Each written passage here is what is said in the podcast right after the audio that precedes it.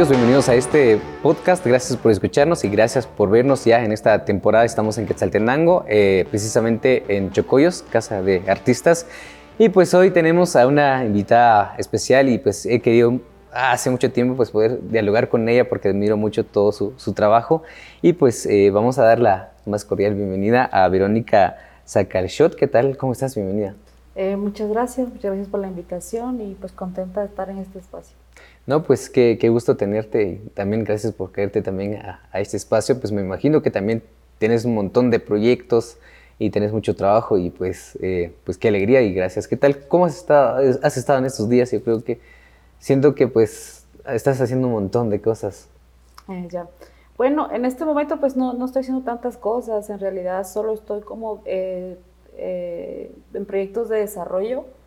Obviamente, aparte tengo mi, trabajo que, que, tengo, digamos, el que lo sostiene a uno y digamos que en los tiempos libres, y es que a veces tengo, pues hago como, como trabajo en, en, guion, que es algo que, que me gusta mucho, que, pretendo eh, seguir como también aprendiendo. Em, digamos, en la parte de audiovisual, las dos eh, ramas que he trabajado más han sido producción, gestión y producción y, guion, aunque es mucho más producción eh, y gestión que, guion. Hasta hace como, como aproximadamente tres años fue que empecé a retomar otra vez el tema de guion. Entonces es ahí donde, donde sí me quiero estacionar, dijera, un tiempo, porque creo que que, bueno, las dos ramas de realidad en cine, las dos ramas principales, sentiría yo, o las que generan, son el guion y la producción, ¿verdad? Entonces, eh, por el momento tengo, eh, pues, muchas ideas, así te puedo decir, yo creo que cualquier realizador audiovisual te va a decir que ideas hay un montón. y, y no solo realizador audiovisual, sino todas las ramas de arte, creo que toda la gente tiene ideas pero eh, lo, complicado es encontrar financiamiento, encontrar el tiempo para escribir, el tiempo para crear, entonces eh, en ese proceso estoy, yo tengo muchas ideas, pero digamos ya sentadas o escritas, tengo un guion de largometraje que tuve la oportunidad de, escribir el año pasado justamente por un proyecto que, que me dieron. Entonces yo nunca había tenido la experiencia de sentarme a escribir, aunque fue muy rápido todo, fue como muy eh, aunque yo tenía las ideas, pero, pero fue muy complicado sacarlo en poquito tiempo. Sin embargo, esa historia ya está escrita, pero necesita eh, otra parte de la producción que se llama, o de la producción audiovisual o cine, que se llama desarrollo. Es decir, tengo la primera versión, pero eso tiene que pasar por varias versiones y versiones. Me imagino que pasa lo mismo con los que son compositores y demás. Entonces, eh, ese proceso ah, ya, bueno, ya pasó un año después que yo escribí esto entonces, eh, por el momento no he tocado el proyecto porque siento que ya lo que he aprendido con los años es que los proyectos hay que quererlos, ¿no? Entonces, eh, yo antes tenía, como estaba más joven, tenía como esa prisa de hacer cosas, pero tal vez sin pasar mucho por el tema de la investigación, era mucho más corazón que pensamiento, siento yo. Entonces ahora como que me tomo el tiempo de no solo de investigar y también razonar y, y pues también de corazón, pero trato la forma de ser un poco más ordenada con, con ese proceso. Tengo un guion también que se llama Tayasal, ese sí ya está listo, ese, ese es, una, pues es una, un proceso, eh, la verdad que yo me siento muy contenta de, haberlo hecho porque eh, con Tayasal, bueno, es un libro, hay dos versiones porque eh, con Tayasal pasa que gané un concurso en, en, en el 2017 por ese guion pero nunca me dieron el premio, eso fue de parte del gobierno, entonces eh, fue, fue pues, yo creo que es como, no normal, porque no debe ser normalizado, pero, pero es algo que constantemente pasa en esos eventos o en esas cuestiones del gobierno. Entonces, después, eh, no todo es malo tampoco, eh, después ya con, con, con, CREA, que específicamente fue el que me ayudó a trabajar el, el, el libro, entonces eh, se publicó un libro que realmente yo nunca perseguí ser escritora, eh, pero no sé, por, pasó porque la historia creo que, que, tenía su ángel y tenía su, tenía su corazón, dijeran. Entonces yo creo que la historia pues es... Eh, y es bien contradictorio porque a veces no tienes tanto apoyo en, el cine, pero sí en el caso del libro para mí como que ha tenido un buen recibimiento. Ok. Entonces tuvo un buen recibimiento y, y aquí ya me voy a, desviar al tema de la literatura, pero pues es eso, ¿no? Que, que incluso, bueno, la, las traducciones, las, las, eh, fue un libro pues, muy bonito porque al final, pues la idea la, la, la, generé yo, la trabajé, pero yo estoy, estaba como un poco acostumbrada a, a escribir como guion, entonces me, me, me ayudó a, a, trabajar la, la, como la, el estilo, ¿no? Y también eh, eh Color, pues me, me, ayudó con... ella ilustración, hizo te, te, sigo porque igual vi también cuando se lanzó todo ese proyecto y, y como que también esta parte de mí como que se interesó tanto como que también de, de conocer sobre, sobre tu trabajo y, y, a partir de ahí como que conocí muchas cosas. Ah. Ti es justamente eso, lo que decías que de escritora de guion, entonces como que a, pasar, digamos, a, escribir un libro, siento que también son procesos bastante diferentes, me imagino, ¿no? Sí, sí. Sí, bastante diferentes porque yo la verdad que cuando vi publicado el libro, yo, o sea, en lugar de que sintiera como alegría y todo, sí me, me, me, pasó un poquito como que, como que no mucho, porque yo originalmente, no sé si les imagino que les pasa a ustedes, quieren hacer algo, pero de repente eso se, como que se voltea y es otra cosa, entonces, y, está, y tiene mejor recibimiento tal vez, pero, pero tu corazón estaba puesto ahí, entonces... Eh, a mí me, pasó eso, ¿no? Que, que, que sí es un libro bastante bonito porque que no solo tiene una historia bonita, eh, y también tiene una ilustración muy, buena. Entonces, entonces eso yo creo que ayudó mucho que el libro eh, lo publicaran. Eh, a los primeros autores les publican 500 copias o, o 1000 copias. Otros nos publicaron 2000 copias y creo que eso, eh, lejos de, pues, pues, uno no, económicamente no ganas mucho, pero, pero de repente ves que los libros están en bibliotecas comunitarias, que, están en, que se lo han llevado a Estados Unidos, que que entonces, o sea, y no solo Estados Unidos, sino otros países, entonces tú dices, ay Jesús, ya se fue, se fue Tayasal, entonces, eh, y después de esto, pues yo tampoco me resigno a como perder la historia, en, tal vez no perderla, pero no dejarla solo en, digamos, literatura, sino también yo quería o quiero hacerla todavía en ficción. Entonces sé que es una historia que, que, económicamente es muy cara. Eh, también entré a un, a un ¿cómo se llama esto? A un taller de LECAM de, de, México, que ellos dan apoyos a, a nivel eh, centroamericano, eh, específicamente a pueblos indígenas. Entonces, si digamos tú tienes una historia, cosas así, eh, hay convocatorias que lanza el ECAM. Y entonces yo metí esta, esta historia y, digamos, me salí beneficiada para unos talleres y eso como que me ayudó a, a terminar y a pulir el guion y ya lo tengo, ¿verdad? Entonces solo estoy buscando financiamiento en el sentido de que ahí está, ahí está el, el material. Ya está el pitch, podríamos decir, ¿no? Sí, sí, ya, ya está, digamos, esa parte, otra parte investigativa que hace falta, pero como te digo, o sea, yo también he aprendido a que, a que hay que esperar, o sea, no quiere decir que dejes de lado los proyectos, pero que sí, eh, como que te des el tiempo de, de hacerlos y de, y de quererlos y de... Como, como alimentarlos también, porque a veces uno por querer hacer las cosas muy rápido, eh, a veces no salen bien. Entonces, esa es la, la, experiencia que te cuento de Tayasal de, de, y de el otro, el, el, largometraje que te digo, que ese también está muy, muy crudo todavía, o sea, tal, está la primera versión, pero de esa versión pues vas a pasar otras y otras, y entonces eso pienso que va a tardar mucho tiempo.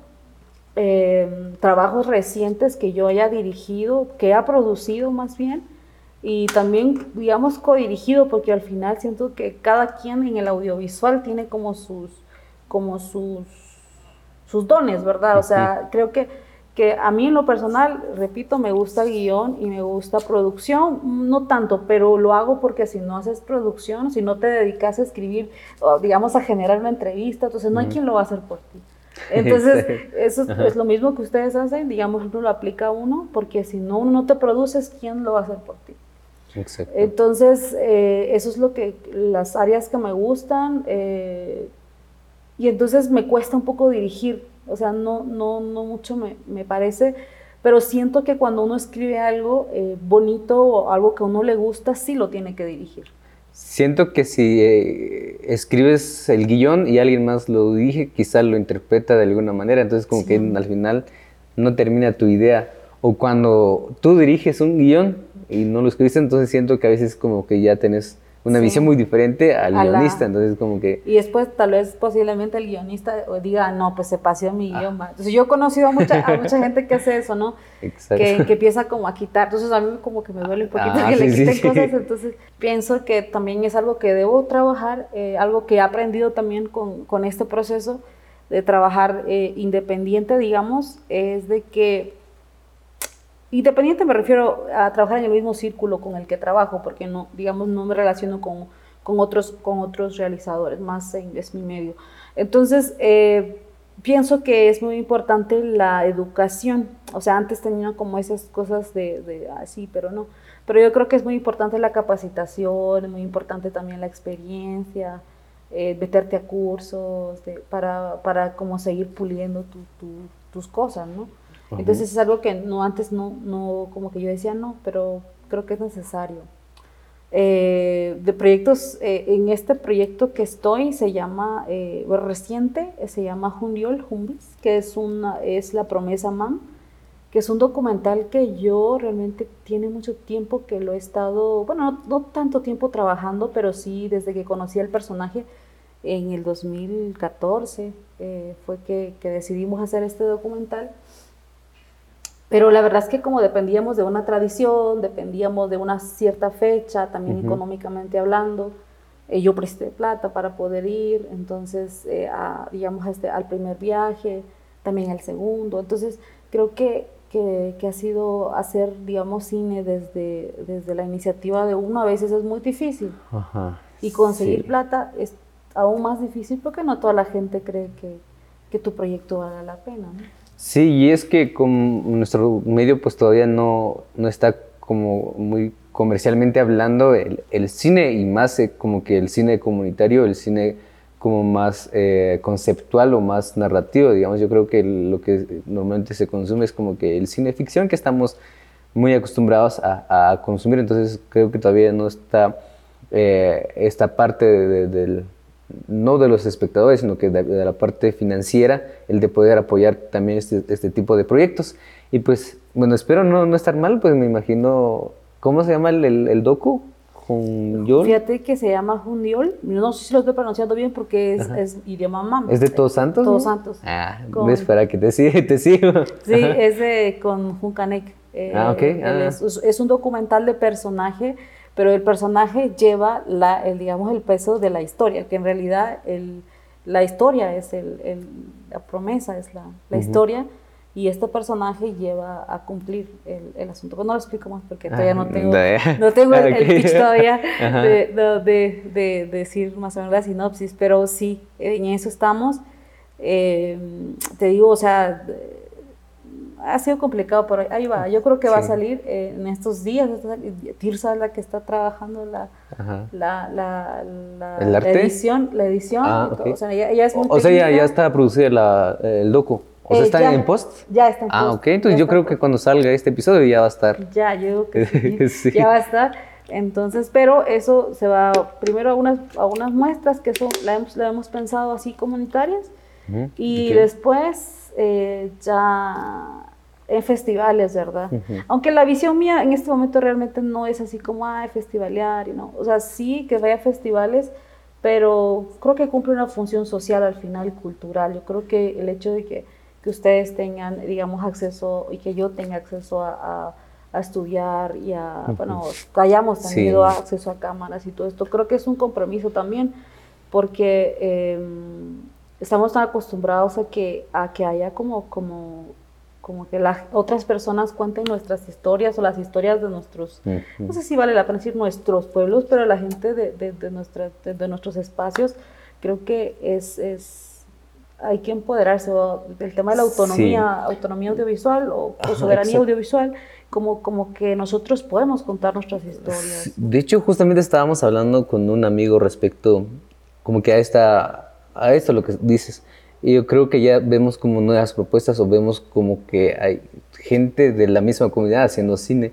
a diferencia que estaban diciendo de años anteriores, que muchos los que hacían, digamos, cine con nuestra historia eran como gente extranjera. Entonces, venían a grabar y terminaban y se iban y nunca más volvimos a ver como qué pasó con, con, ese proyecto. Entonces, entonces como que esto, como este pensamiento, como dices, de poder generar cine en nuestra comunidad, pero también proyectarlo en la misma comunidad, entonces siento que también ayuda y también te da como que cierto satisfacción, digamos, al, de, al, al invitar, digamos, a la protagonista, al protagonista de mira, vamos a estrenarlo aquí en el parque, una cuestión que de hecho también como hemos pensado esto, en, como que en estas propuestas con Saloj, que está detrás de cámaras, como que de alguna manera armar esta, estas propuestas, como que de poder darle algo a la gente que nos da permiso de documentarlos, de como que contar sus historias, siento que también muy, muy buena propuesta. Claro, sí. Sí, porque al final, fíjate que yo creo que, bueno, yo porque he estado aquí, bueno, en, el, en audiovisual desde hace, desde hace como casi nueve años, entonces yo creo que eh, en mi experiencia a veces yo trabajé mucho en producción de campo. Y, y, normalmente la gente lo que hace cuando ya te ubica, por ejemplo, bueno, Verónica es, o, o X personajes de tal lado, llamémosla para que sea productora de campo. Entonces normalmente la gente a veces lo que hace es eh, que tener mucho cuidado en ser productor de campo porque a veces nada más, o sea, no, no, no quiero sonar así, pero eres como, como cómplice de, de, también saquear historias, de digamos dar, dar ciertas, eh, facilitarle las cosas a otras personas y a veces eso, eh, mientras que se haga con, digamos, con ética, podemos decir, pues está bien, pero hay gente que ni siquiera paga esas, esos, por ejemplo, locaciones, eh, gente que no, que no paga las producciones de campo. O sea, yo a veces estuve haciendo producciones de campo por amor, digamos, y en mi mente yo decía, ay, qué bueno, voy a aprender. Pero a veces, a veces no, no, no, no es así. Entonces creo que, que nosotros mismos deberíamos de, de, de, hacer nuestras propias producciones, nosotros deberíamos de tener modelos de producción y no, o sea, no depender de los otros modelos de producción. Creo que nosotros como, como pueblos indígenas, como, como realizadores, también tenemos que tener el tema de la salvaguarda, que no todo lo debemos contar. O sea, yo por lo menos hay ah. cosas que, que, vemos en lo que, lo que grabamos y decimos, aunque eso, ala, si de, con otro con otro ojo diría, ah, no, eso va a ser un hit. No, o sea, hay que tener, o sea, como, como ese tema de salvaguarda y decir, no, eso no se pone porque si alguien lo más no, o sea, no, tenemos que tener como ese tema de, de, ética. De ética. Y bueno, yo he investigado un poquito y se dice que nosotros como pueblos indígenas debemos ser como guardianes de cierta manera de nuestra cultura. Algo que hay que admirarle mucho a la, a la cultura eh, afrodescendiente.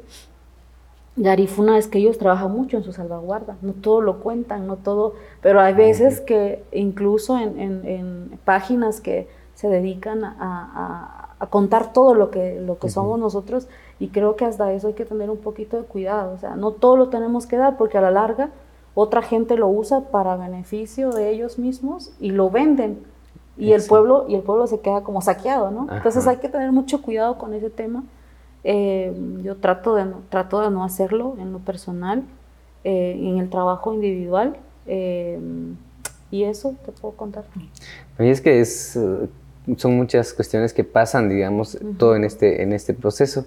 Pero volviendo un poco ya atrás, ¿cómo, desde cuánto tiempo, desde cómo fue la primera vez que te involucraste en toda esta parte de producción audiovisual hasta convertirte ya o tener como lo que eres ahorita? Ah, ¿Cómo fue que iniciaste? ¿Por qué, ¿Por qué cine? Porque siento que no sé, ¿por qué no ah. otra cosa dijera alguien? Ah, bien.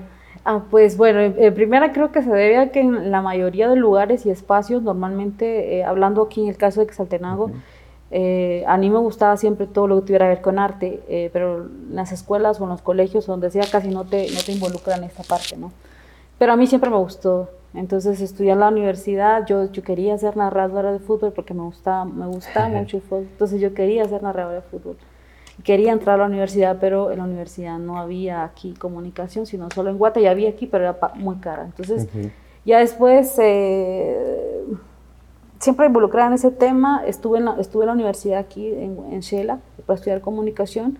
Y una compañera me invitó a, estar en una beca también que era de teatro y yo estaba emocionada porque yo nunca había experimentado algo así, era una beca que daban de la Embajada de Holanda y entonces de a mí, a mí me encantó el, tema del arte. Nunca había tenido un acercamiento tan, tan puro con, con el arte. y, busqué oportunidades en muchos espacios aquí en Quetzaltenango y como dices, a veces uno no se da cuenta que lo están discriminando, pero me imagino que por eso no conseguí un espacio de teatro aquí. O sea, porque tampoco uno, uno se lo puede generar, yo no sabía que se podía generar. Entonces, más adelante eh, salió una beca para estudiar cine en Casa Comal, que lo daba la Embajada Noruega, y pues yo me metí al curso, eh, era un diplomado, y ahí fue donde, donde aprendí un poco, eran talleres nada más. Em, y de ahí yo dije, bueno, si no es aquí, no va a ser en otro lado.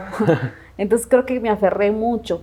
Eh, más que todo, mi, mi, tema era mucho el tema del teatro, me gustaba mucho el teatro.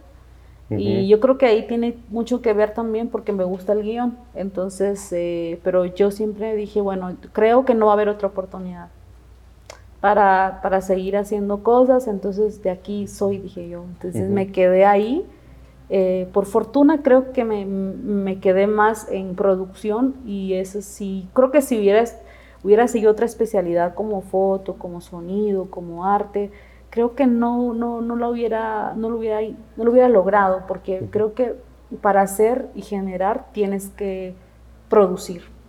Entonces ahí me quedé y de ahí hice producciones de campo, eh, después ya Em, gané un proyecto con, con Lemo, que fue, pues fue, un, fue un proyecto social que, que salió una convocatoria y, y, bueno, yo, yo ingresé al proyecto como, como un grupo de mujeres que hacemos cine, porque era una idea que teníamos en la, en, con una compañera, que lo platicábamos en la noche, como que nos quedábamos, eh, como era una beca, nos quedábamos en un, en un hotel ahí entonces eh, nos decían, imagínense si hacemos un grupo solo de mujeres, porque veíamos que había muchos hombres y que normalmente todos eh, hacían, hacían, entonces nosotros nos dejaban como muy ya sea en producción o arte, pero, pero nunca nos dejaban así. Entonces, como en, en, el timón. Ajá.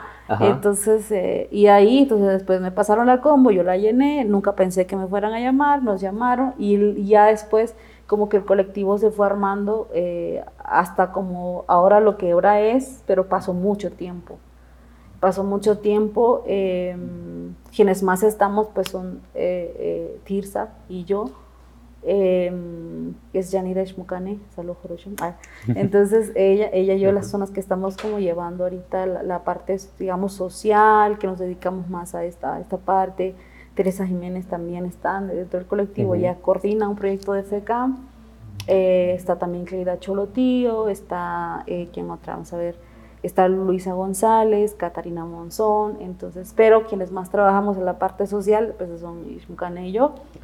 Eh, y pues nada, eso es lo que hemos, yo en, este proyecto Lemo he hecho mayormente producción, gestión y producción, eh, yo me he dedicado a hacer, digamos, bueno, los primeros guiones, que fue Camino y, Los Ojos de la Abuela, eso sí lo dirigí yo y lo producí. Y eso fue terrible porque yo hice, hice dos y por eso creo que dejé de, de, escribir tantos años porque creo que todas las áreas eh, deben de tener su propia... El, cine al final es como, sí es un colectivo porque tienes que tener como que, eh, como que digamos, si diriges no produces, porque imagínate, tú haciendo todo, entonces no se puede. Sí, entonces, es muy cargado. Es muy cargado. Entonces, eh, y aparte yo no mucho sabía dirigir, porque pues yo me especialicé en producción, entonces era un poco complicado. Entonces, eso yo, o sea, pongo que eh, Camino y los ojos, y los ojos de la abuela, sí, esos son historias que yo escribí, que están muy bonitas, pero,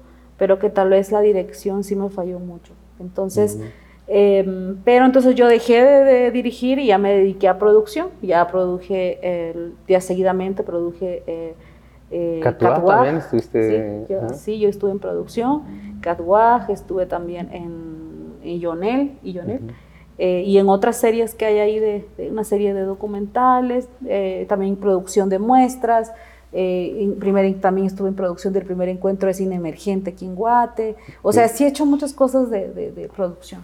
Sí, y al parecer también hicimos canciones de, de Sara Corruchich, que estuviste en coproducción o, co-dirección, si no estoy mal. Sí. Sí, yo vi ahí, creo que es en dirección o producción. No, ahí producción. Ahí me contactó una compañera que justamente estudiamos juntas en, la escuela, eh, en esta escuela, con Rosa Chávez. Y Rosa, que también es muy buena. Eh, sí, es una, poeta muy, buena.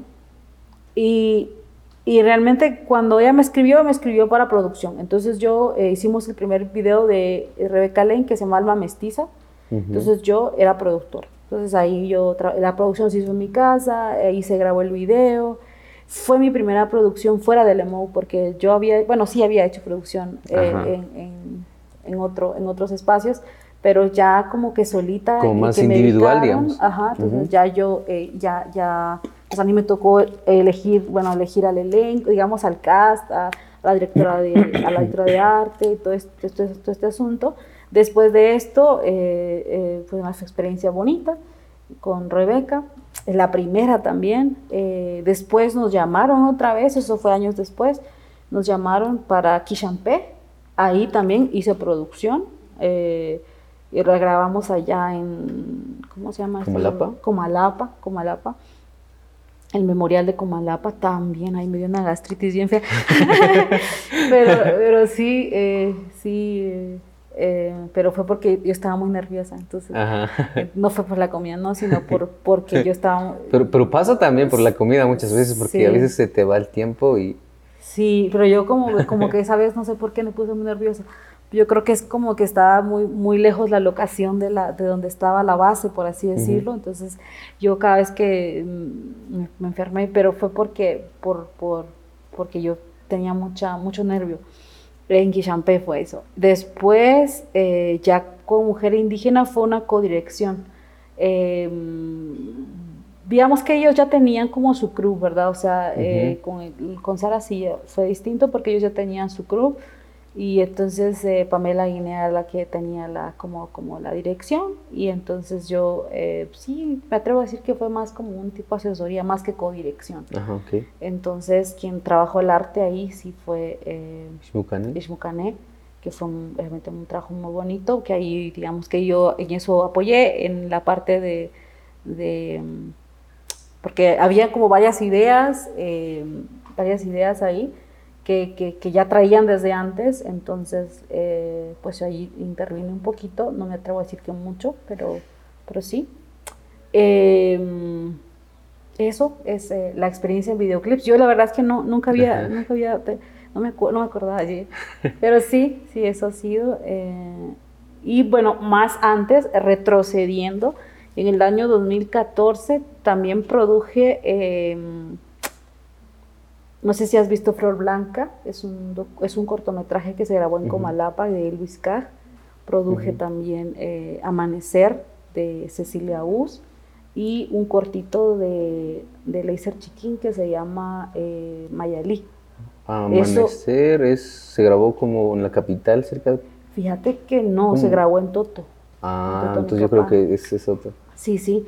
Igual te los voy a pasar. Esos eh, son ellos, y yo estudié con ellos, entonces, entonces eh, bueno, eh, recientemente ellos son como los que están como más vigentes en el audiovisual, en, cuestiones mayas, digamos, o en, digamos, en pueblos indígenas, indígenas ellos están, eh, bueno, somos los, creo que estamos ahí como en, el, en la mira, o estamos trabajando. ¿Qué más he hecho? Bueno, también he colaborado con, con Kikotemal TV, que también ahí pues he hecho pues más YouTube, ¿no? Es como, pero me gusta porque es como que mm, algo diferente al audiovisual, un poco más relajado. Y bueno, ahí es producción, dirección, eh, grabación, edición y foto también. Entonces, pero con el fin siempre de, de, pues de, crear material, ¿no? De crear material para que haya, haya hay producción. Entonces eso es lo que he hecho. Eh, en Le Mou ha sido más social, es decir, hemos hecho muestras de cine. Es un como, como, como lo hablamos al principio, Le Mou es un proyecto más colectivo. Eh, y bueno, ahí hemos trabajado muestras de cine, hemos trabajado eh, en diferentes lados de, de, Guate, hemos trabajado también encuentros, hemos generado pláticas y también a eh, las compañeras que han estado, bueno, eh, Tirsa y, perdón, Cleida y, Teresa pues han viajado fuera del país, ¿verdad? Con, con, los materiales que se han trabajado. Y pues la verdad es que me siento muy contenta de, de haber generado, o de mirar hacia atrás y, y ver que, que, los materiales ahí están, ¿verdad? Que son disponibles, porque al final a veces si los materiales no están disponibles, pues para que la gente lo vea. Incluso pasan años, años que se hace, que se produjeron y hasta ahora algunas personas lo ven. Entonces está bien también que, mm. que lo vean y, y, que al final nosotros es importante siempre crear desde nuestras visiones porque estamos creando como la memoria eh, audiovisual, digamos, del tiempo, ¿no? De los acontecimientos que están pasando. Eh, y nada, eso es lo que te, puedo decir. ha sido mucho trabajo y me imagino que todo el tiempo estás trabajando en esta parte, decíamos eh, con alguien más en uno de los episodios, de que creo que esta parte de nosotros que hacemos como que cuestiones más artísticas, podríamos decirlo, es como que tu mente todo el tiempo está trabajando, digamos, aunque tú no estés trabajando, pero tú estás pensando ah. o estás viendo algo, se te ocurrió una idea, esa idea como que va con este mi proyecto que tengo, entonces como que apuntas o siempre estás con, con apuntes todo el tiempo, de manera pues como que tu mente está en automático, aunque no lo quieras, pues ahí está trabajando. Eso sí. Entonces como que toda esta cuestión, ¿cómo lidias tú a consolidar como que tus ideas? Porque a veces cuando tienes un montón de ideas pero quieres aterrizar, ¿cómo haces ese proceso al final ya como que, bueno, con esta me quedo? Ah, ya. Pues fíjate que que a veces, bueno, ahorita en esta etapa de mi vida no estoy muy creativa, que digamos, porque tengo muchos problemas. Entonces, pero eh, a veces, y eso es cierto, cuando uno está como muy metido en lo artístico, hay algo que me dijeron a mí, es importante. Cuando tú trabajas televisión, tu ojo se vicia. O sea, tú, tú ves y grabas así. Cuando tú trabajas, empiezas a trabajar cine, ves mucho arte, ya tu foto va a cambiar. Porque digamos, tu ojo no está viciado, decían. Entonces, si tú empiezas a ver como mucha, eh, a veces hacemos talleres también con Lemo en comunidades, bueno, no hemos hecho muchos, pero ya hemos hecho como cuatro o cinco por ahí, en donde eh, hacemos, digamos, fotografía con celular y cosas así. Entonces, decimos de que, digamos, que mientras más acercamiento tengamos al arte, por ejemplo, en las pinturas, eh, que tengamos a todo lo que podamos ver artísticamente, nuestro ojo ya va a estar como educado y no va a hacer cosas que, o sea, como que no va a grabar, no va a grabar o no va a tomar fotos malas, pues porque ya está educado. Para aterrizar las ideas, yo lo que normalmente hago es de que me presiono. Yo creo que a veces, no está bien eso, pero a veces eh, yo no soy muy ordenada. Es, mm, quisiera ser más ordenada, pero me cuesta. Pero entonces lo que normalmente hago es que siento, y me pasó con Tayasal, por ejemplo, yo tenía como, como una, agarré una idea, tenía, tenía un sentimiento, tenía una idea, pero yo creo que las historias nacen cuando tienen que nacer. O sea, cuando sientes el llamado, por así decirlo. Entonces yo en ese entonces yo escribí la historia, la terminé, después ya la fui puliendo y todo, pero ya el vaciado es importante. Yo estuve en un curso ahorita también porque apliqué a, un, curso de novela con Carol Sardeto, porque me, interesa el tema de la escritura, lejos de, ya sea en cualquier forma.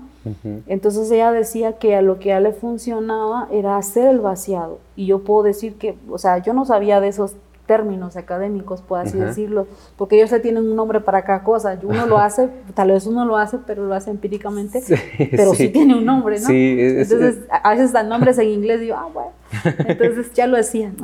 Entonces, yo lo que normalmente hago es un vaciado, y yo tengo varios vaciados, de, digamos, de ideas. Que ¿Qué es un vaciado? O sea, un vaciado, es decir, eh, un día tenés una idea y la escribís, y la escribís. Ah, ok. ¿Como un borrador, digamos? Como un borrador, y la, o sea, vacías esa idea. Después ya como cuando tú la vuelves a leer, dices, no, aquí sí, no, entonces vale, vas cambiando, pero ya tenés la idea.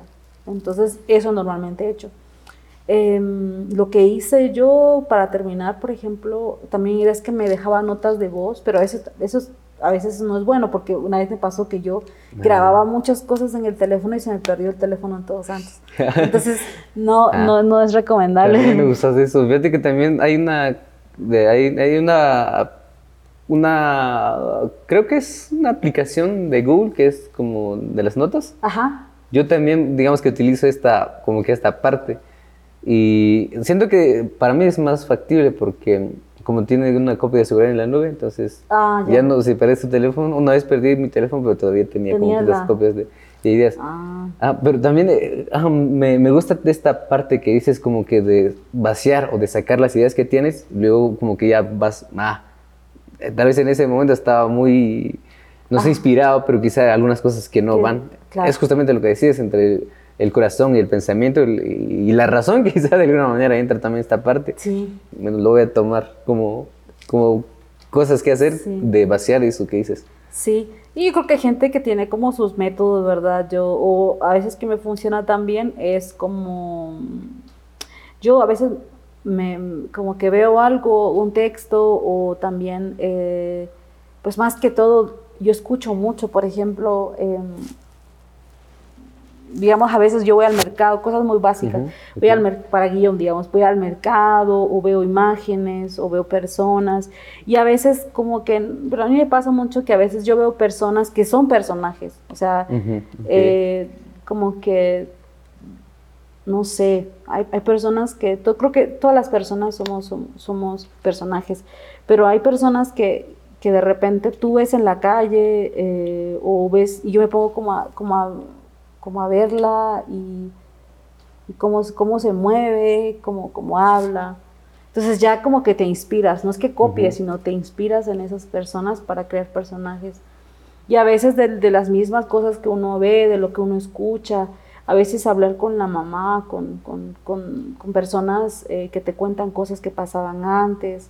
Y te das cuenta que al final las historias son universales, o sea, eh, historias universales como pueden haber de, desde, desde, digamos, desde la casa, porque el amor es amor, porque, porque digamos, eh, como dice que hay tres tipos de historias, del el, eh, el personaje, con, digamos, contra alguien, del personaje contra el mundo, y el Ujú. personaje como ahí, como luchando con, con todo, ¿no? Entonces, eh, tú- yo creo que hay historias universales y que tenemos que aprender a, en cuanto a las historias y, y- y guiones, como a, como aprender a ser realistas también. De repente hay guiones que uno dice, no, no, o sea, que, o historias y diálogos que a veces están muy fuera de contexto, eh, pero eso, eso pasa cuando no estás en, cuando no has estudiado mucho tu, tu, tu alrededor, ¿verdad? Porque de repente a veces decían cuando, cuando estábamos estudiando guion que a veces nosotros estamos tan acostumbrados a ver películas de fuera que todas nuestras ideas están basadas en algo de fuera.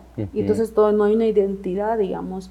Tampoco quiere decir que tengamos que hacer solo cine, digamos, de pueblos indígenas, porque en realidad en nuestro país, en, en cualquier contexto, hay diferentes pueblos. Entonces, no solo los pueblos indígenas. Entonces, hay población también mestiza, eh, población garífuna, xinca, y en otros espacios incluso hay migración, digamos, aquí, digamos, en, pues en, en nues- en nuestros espacios eh, tenemos que ser incluyentes.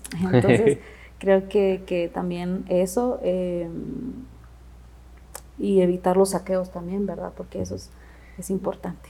Sí, yo creo que también eh, de- dentro de todas estas cuestiones existen, digamos que, que existe una línea delgada, digamos, el de, Sí. o sea, tienes que ver si, si, si estás haciendo bien o estás haciendo mal. A, a mí me da miedo muchas veces eso, como el de, pues yo en algún momento he querido como hacer documental como comunitario, pero a veces digo, ¿será que estoy haciendo bien o no lo estoy haciendo bien?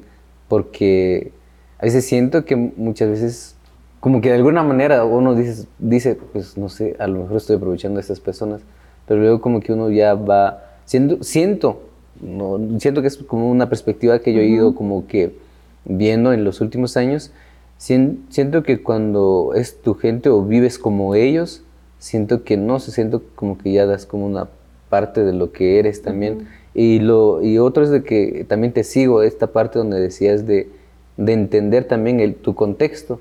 Siento que es, es como esta parte de meterte, en, en, por ejemplo, en una comunidad que quisieras como documentar o algo así, pues no sé, a lo mejor irte a vivir unos cinco meses, un año, algo así como que para entender el lenguaje de ellos incluso, de cómo caminan, uno puede decir eso, de cómo hablan, de cómo toman el café o algo así. Entonces como que también entender esta parte y no solo decir que es así, así, es así, y a veces como que nada que ver, ¿va? Entonces como que implica como más trabajo de, de esto, de, de, de, entrar y, sobre todo también de, de, ser humano al final de cuentas, porque muchas veces se nos va esa parte y siempre como a veces se nos entra este chip el de, pues de producir, producir, producir y no, no sentir. Exacto. Eh, como que todas esas cuestiones. Sí. Pues yo siento que al final, eh, o creo que, que, tiene que ver mucho con, con, lo que tú pienses. Por ejemplo, eh, con, lo, con la elección de personajes de documental. Entonces, por ejemplo, a, mí me gustan mucho los ejercicios que se le ponen a hacer a uno. Por ejemplo, eh, por ejemplo en este documental que trabajamos con, con, con Dos Santos, había una historia de por medio que a mí la historia me gustó mucho. Entonces yo dije, bueno, ahí, ahí pero es que fue una cosa inmediata, o sea, y, la tuve la suerte de que, el compañero, pues, que, que Can fue así como, ay, a mí me gustaría que se hiciera. Entonces ya había dos razones, lo que a mí me gustó la historia y, que a él le, parecía eso. Ah, Entonces ya hubo una cuestión un poco más, digamos, de acuerdos, y siempre ha sido de acuerdos.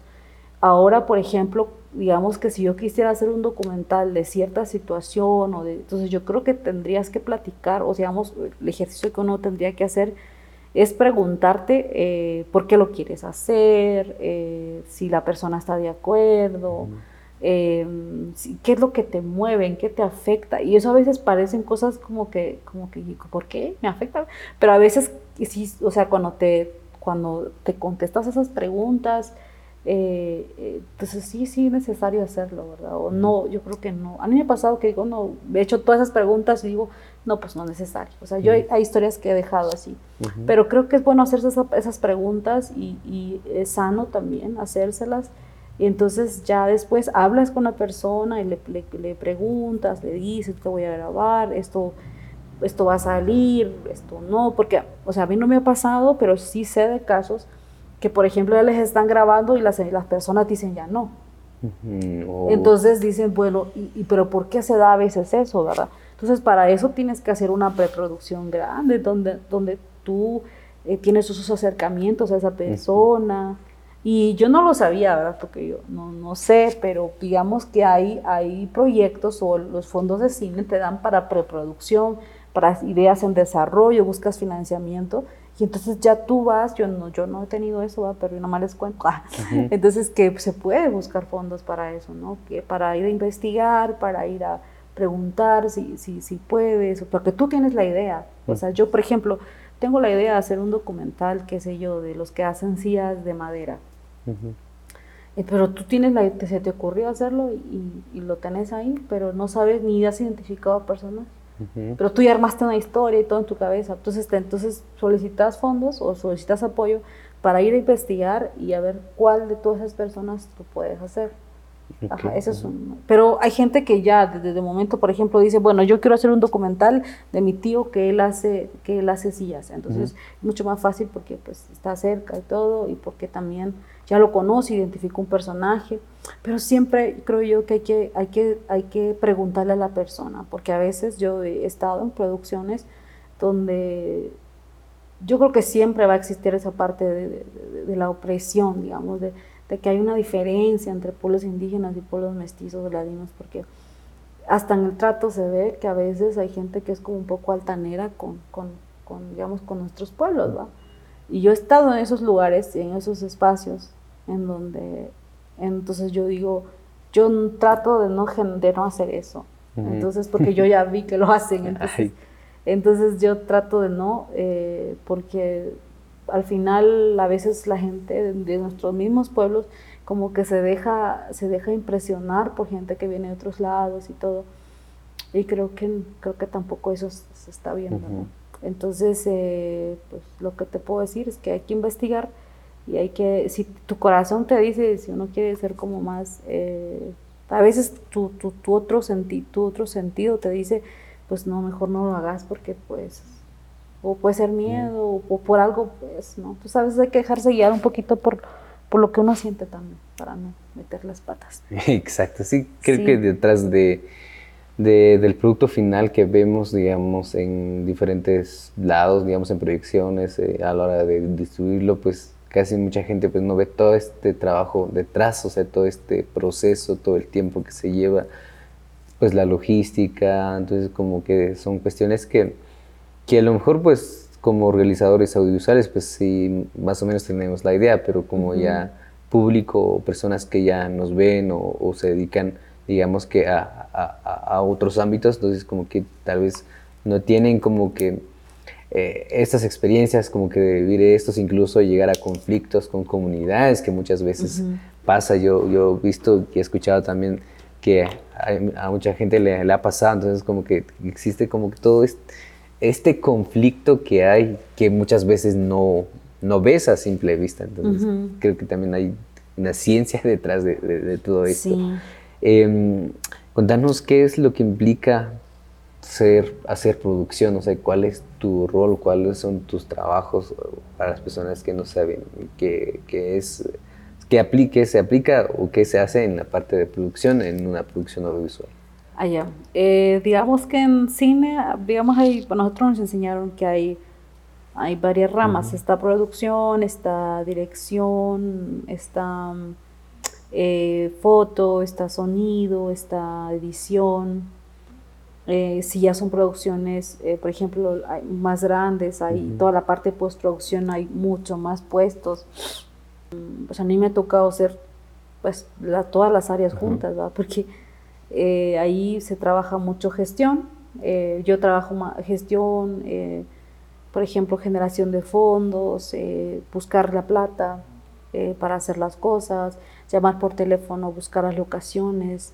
Normalmente cuando trabajamos producción de, un de una ficción se pagan locaciones, o sea, no mucho, pero sí das un aporte. Das un aporte para la luz, das un aporte para, para digamos, eh, también pues yo me encargo de ver las comidas, de ver los hoteles, de ver la movilización, de ver eh, la parte, toda la parte logística, facilitar los espacios para llamar a los actores, llamar a, a, la gente, reunirla, toda esa parte